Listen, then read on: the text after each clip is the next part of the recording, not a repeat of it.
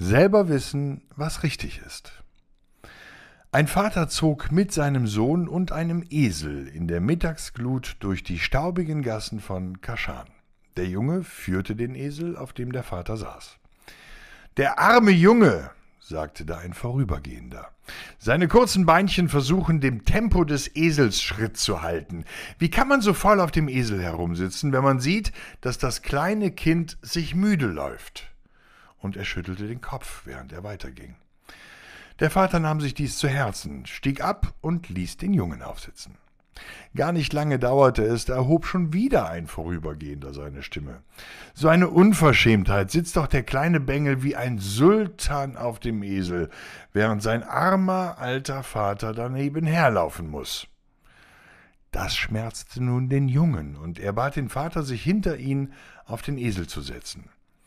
Tierquälerei, keifte eine Frau. Dem armen Esel hängt der Rücken durch, und der Alte und der Junge Nichtsnutz ruhen sich auf ihm aus, als wäre er ein Divan. Arme Kreaturen. Die Gescholtenen schauten sich an und stiegen beide, ohne ein Wort zu sagen, vom Esel herunter. Kaum waren sie wenige Schritte neben dem Tier hergegangen, machte sich ein Fremder über sie lustig. So dumm möchte ich sein. Wozu führt ihr den Esel spazieren? Wenn er nichts leistet, euch keinen Nutzen bringt und noch nicht einmal einen von euch trägt, könnt ihr ihm auch eine Kugel geben.